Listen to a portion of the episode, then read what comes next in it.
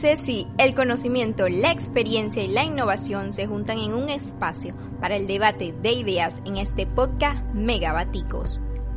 Bienvenidos amigos y socios del conocimiento, la Dirección de Comunicaciones del Centro de Estudios Superiores e Investigaciones en Ingeniería les invita a escuchar este episodio de Megabatico. Saludos cordiales, estimados colegas y socios todos y todas del conocimiento. Quien les habla, el ingeniero Kenneth Rosillón. Para mí es todo un gusto, un placer y un honor estar en estos espacios radiales con todos ustedes y en este caso para el podcast Megabatico.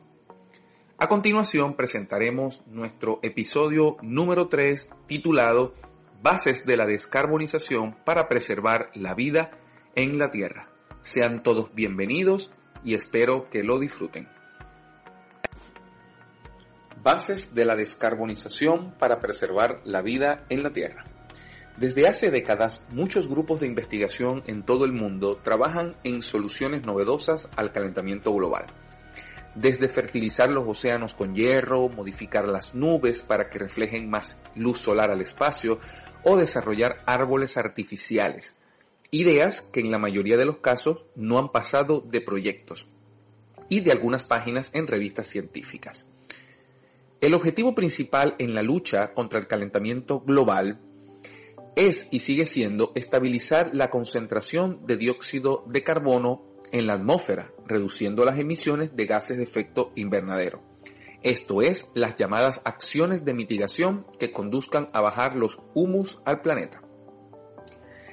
2021 es un año decisivo para las personas y el planeta.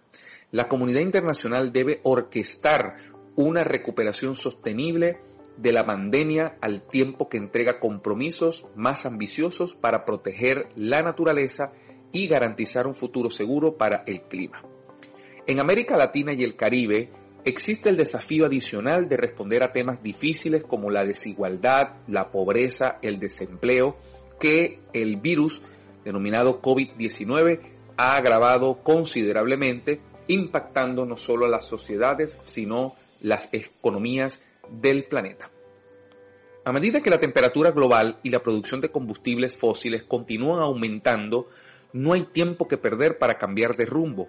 La forma en que los países responden a la recuperación económica del impacto de la pandemia probablemente determinará si podemos limitar el calentamiento global a 1.5 grados centígrados. Si los países no logran una recuperación sostenible, es probable que no podamos prevenir el colapso climático y los impactos afectarán a todos, especialmente a los más vulnerables, como vimos en América Central con los huracanes ETA y OTA. La pandemia ha puesto en evidencia la necesidad de la cooperación internacional para enfrentar estos problemas de manera interconectada. En la reciente cumbre sobre la ambición climática y la cumbre On Planet, muchos países anunciaron medidas importantes. Este es un primer paso vital para ayudar a garantizar que las cumbres de la ONU sobre el clima y la biodiversidad de este año cumplan con la ambición que necesitamos y refuercen el caso de una recuperación sostenible en los países. Ahora bien, ¿qué es descarbonizar? Descarbonizar es una palabra que se repite cada vez mucho más, cada vez más frecuente en discursos políticos, en instrumentos de política pública en distintos países e inclusive en universidades.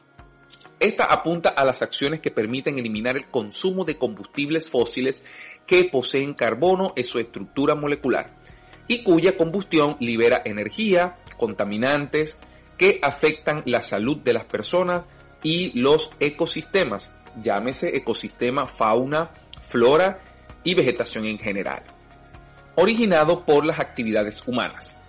Este fenómeno y este componente llamado dióxido de carbono que causa el calentamiento global cerca de la superficie terrestre con consecuencias sobre el clima a escala global. Entre los combustibles fósiles se encuentra el carbón, el petróleo, sus derivados, el gas natural, metano, entre otros. Todos tienen en común el elemento químico carbono, que no debiera confundirse con el carbón, que solo es uno de los combustibles del grupo. Otros combustibles como la leña, también contiene carbono, pero este típicamente ha residido en la vegetación décadas, cientos y miles de años dependiendo del tipo de vegetación. Cuando los combustibles se queman para generar energía, producen distintas cantidades de dióxido de carbono y de otros agentes, muchos de ellos contaminantes. Las emisiones generadas en el proceso dependen de la característica de cada combustible y de la tecnología que utilizan para quemarlos. Mientras más carbono en la estructura molecular, mayores serán las cantidades de este elemento emitidas a la atmósfera. Además, si se queman combustibles fósiles como el petróleo, el carbón o el gas natural, queda circulando en la atmósfera carbono que hubiera permanecido almacenado por miles y millones de años. Si la combustión fuese perfecta, el carbono y el hidrógeno presente en los combustibles se unirían al oxígeno del aire y los únicos subproductos serían dióxido de carbono y agua. Pero en la realidad se generan otras emisiones de elementos nocivos como material particulado, monóxido de carbono, óxido de nitrógeno, óxido de azufre y compuestos orgánicos volátiles. Varios de ellos afectan además el clima a escala regional. Por lo tanto, las cantidades emitidas dependerán de la eficiencia de la tecnología empleada y del uso de los dispositivos mitigadores como por ejemplo filtros de partículas. Otras tecnologías que se han explorado en el mundo son la de captura del dióxido de carbono y la producción de biocombustibles. No obstante, también la aparición de los carros eléctricos u otros artefactos producto de el acumulamiento de la energía.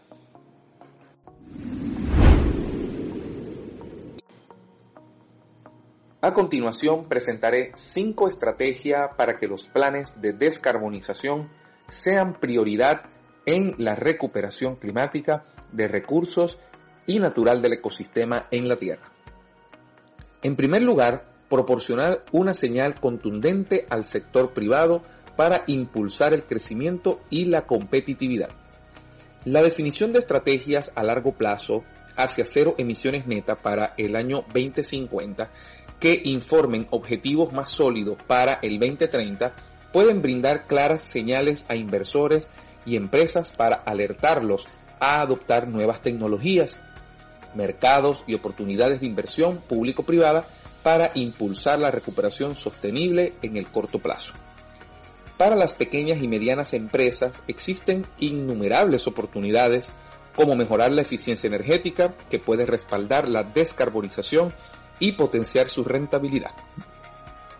Los países de América Latina y el Caribe también deberán actuar rápidamente para mejorar la competitividad y evitar activos varados debido a los cambios geopolíticos, ya que los principales socios comerciales y de inversión, por ejemplo la Unión Europea, China, Brasil y los Estados Unidos, también respaldan la neutralidad del carbono. Como segundo punto, tenemos atraer la inversión y el apoyo de los organismos multilaterales de desarrollo y donantes privados públicos. Tenemos que identificar en una hoja de ruta de acciones para alcanzar emisiones netas cero y desarrollar la llamada resiliencia climática. Esto a su vez puede ayudar a identificar los proyectos, políticas, reformas, estudios y capacidades necesarias para ejecutar acciones en todos los sectores, el cronograma de actividades debe comenzar ahora y aclarar los hitos que deben lograrse con el tiempo hasta el año meta 2050. Esto puede fomentarse a través del diálogo sobre las áreas en las que se puede dirigir la financiación climática internacional. Por ejemplo, los bancos multilaterales podrían dirigir el apoyo a través de préstamos basados en políticas para impulsar reformas y políticas que permitan la inversión del sector privado. Los fondos climáticos internacionales se pueden utilizar para avanzar en proyectos emblemáticos y otros fondos podrían abordar las necesidades de financiación para los estudios de viabilidad de proyectos. Por ejemplo, el Banco Interamericano de Desarrollo, la Agencia Francesa de Desarrollo y otros organismos reconocidos otorgaron un préstamo basado en políticas de aproximadamente 300 millones de dólares a Costa Rica para apoyar su Plan Nacional de Descarbonización, junto con más de 8 millones en donaciones para asistencia técnica. Esto solo es posible cuando se tienen propuestas claras, que contribuyan al mejoramiento del ambiente. Como tercer punto se tiene la creación de empleos y la facilitación de una transición justa. En este caso la transición a economía de cero emisiones netas en América Latina y el Caribe podría ayudar a crear 15 millones de nuevos puestos de trabajo netos para 2030 en electricidad renovable, construcción y manufactura, al tiempo que apoya la recuperación sostenible. Sin embargo, aunque se crearán más puestos de trabajo, también se perderán millones en la extracción de combustibles fósiles y la producción de alimentos de origen animal. Como cuarto punto, se tiene mejorar el gasto público para impulsar la resiliencia social y la responsabilidad fiscal. En este caso, la descarbonización y el fomento de la resiliencia pueden traer beneficios. Por mencionar un país, el plan de descarbonización de Costa Rica traerá aproximadamente 41 mil millones de dólares en beneficios netos para el año 2050. A través del ahorro de energía, mejora en los servicios de los ecosistemas y rendimientos agrícolas, la implementación del plan de descarbonización requeriría inversiones alrededor de 37 mil millones de dólares y el valor económico de la tierra para ser utilizada en la reforestación. Pero este generaría 78 millones de dólares en beneficio más el doble de sus costos. La claridad en las áreas prioritarias de inversión para descarbonizar puede informar un mejor uso de los limitados recursos públicos para transitar hacia una recuperación sostenible y lograr los objetivos climáticos.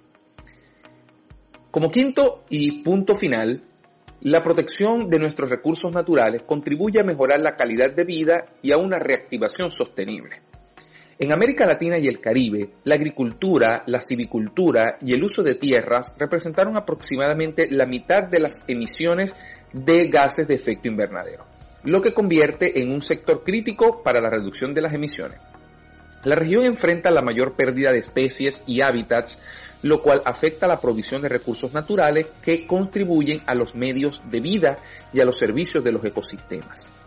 Estos servicios ecosistémicos generan más de 15 billones de dólares por año en valor económico para América Latina y el Caribe, como la purificación del agua, la protección de la naturaleza también puede generar resiliencia ante el empeoramiento de los impactos climáticos a través de las soluciones basadas en la naturaleza. Para nadie es un secreto que esta pandemia ha dejado en confinamiento a millones de habitantes en la Tierra, por lo cual esto también ha significado un leve aumento en cuanto a los gases de efecto invernadero en base al sector industrial eh, emisor de dióxido de carbono, puesto que eh, el, aumento en la capacidad de generación de energía se ha triplicado. Ahora bien, no obstante, también tenemos resultados positivos a través de la implementación de un plan de desarrollo sostenible a través de la promulgación de leyes, estatutos y decretos que impulsen la energía renovable en todos los sectores de los países. Por lo cual esto ha sido muy beneficioso y también ha logrado disminuir un poco la huella de carbono. Un estudio reciente indica que el mundo podría encaminarse hacia la meta de 1.5 grados si los gobiernos utilizaran solo el 10% de los estímulos planeados para apoyar proyectos amigables con el clima. Esto es una realidad. Los gobiernos están desalejados de lo que es este sector y por supuesto la cifra base con un estimado de 12 billones de dólares destinados a nivel mundial para apoyar la recuperación, los planes de descarbonización y la resiliencia a largo plazo, son unas herramientas claves de los gobiernos para garantizar que el gasto y las inversiones estén alineados con una recuperación sostenible y al Acuerdo de París logrado con múltiples alianzas entre múltiples naciones. Es importante reconocer que en Venezuela han existido numerosos proyectos de recuperación económica, científica y energética. En este último se han dado brillantes y majestuosas estructuras de energía renovable, tanto en el sector eólico como solar respectivamente. Para ello es importante que cada uno de los venezolanos centremos nuestras ideas en la recuperación climática de nuestro país. Para tales efectos es importante el ahorro energético, sentar unas buenas bases educativas en la descarbonización de todo el sector industrial venezolano y la formulación de políticas públicas que vayan de la mano con este tópico. Para ello les presento algunos lineamientos y estrategias específicas sectoriales que servirán de base para diseñar políticas públicas en temas de cambios climáticos, mitigación del mismo y descarbonización. Tenemos, en primer lugar, fomentar la formación científica sobre la variabilidad climática, el cambio climático y la descarbonización, donde ésta se busca desarrollar y articular entre universidades, centros de investigación, empresas públicas y organismos multilaterales algunos tipos de capacitación, formación sobre este término y por supuesto crear y actualizar los programas de estudio en estas universidades que permitan a todo el estudiantado y al público en general poder comprender, asimilar y aplicar estos conocimientos sobre la mitigación de los gases de efecto invernadero y cómo su impacto positivo de esta mitigación contribuye a la descarbonización y a la eliminación de la huella de carbono. Un segundo lineamiento sería crear una red de investigación entre universidades e instituciones para fortalecer el desarrollo científico sobre el cambio climático. Esto se daría a partir del intercambio en materia de modelos climáticos en todos los países, dotar de tecnologías y equipos a estos centros para el análisis y procesamiento de la información, y hacer un inventario de fuentes, modos de captura y utilización de los datos para el estudio de estas materias.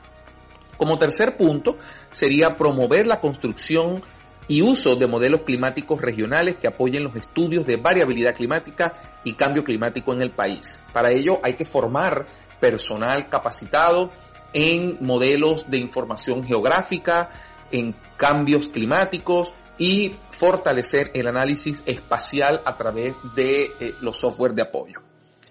Como un cuarto punto tenemos la articulación en las instituciones de generación de conocimientos con las encargadas del diseño de políticas públicas y su gestión en aspectos de cambio climático y descarbonización.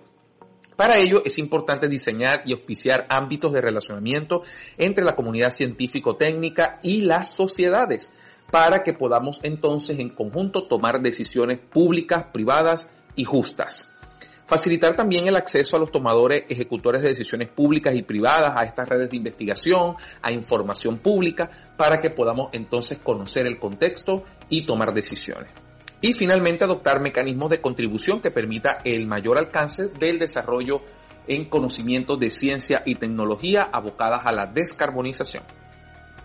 Eh, como último punto sería fortalecer las instituciones responsables de la red de datos hidrometeorológicos del país, en este caso hay que solicitar apoyo a los organismos técnicos financieros, al MINEA, al INAMEC, entre otros organismos venezolanos reconocidos para fortalecer sus almacenamientos de datos hidrometeorológicos, poder llegar hacia el Internet de las Cosas, hacia la Big Data, para eh, el análisis y el procesamiento de los resultados someter los datos a control de calidad a partir del establecimiento de protocolos respondientes y esto garantiza la adopción y aplicación de métodos adecuados de entradas y salidas de datos para el Banco Nacional de Datos respectivamente. Todo esto es posible con una articulación perfecta entre los múltiples actores que hacen vida en nuestro país. Desde el Centro de Estudios Superiores e Investigaciones en Ingeniería, CESI, estamos comprometidos con el ambiente, comprometidos con las sociedades y sobre todo con nuestro país, garantizando educación de calidad, de altura y por supuesto con los profesionales del mercado mejor capacitados. Gracias a todos por esta emisión y nos veremos y nos escucharemos en otra emisión de su programa Megabatí. De esta manera cerramos este episodio recordando que este producto fue hecho con sello Ceci y su equipo. En la dirección general María José Núñez, en la dirección de producción del programa el doctor Kenneth Rosillón, en la dirección ejecutiva el magíster Rodolfo Morales, en la dirección académica el magíster Efraín Gómez, en la dirección de innovación la magíster Laura La Quintana y en la dirección de investigación la doctora Liliana Casanova. Y por último, en la dirección de tecnología, el magíster Andrés Peñizán. Ante los micrófonos estuvimos Kenneth Rosillón y María José Núñez. Hasta la próxima.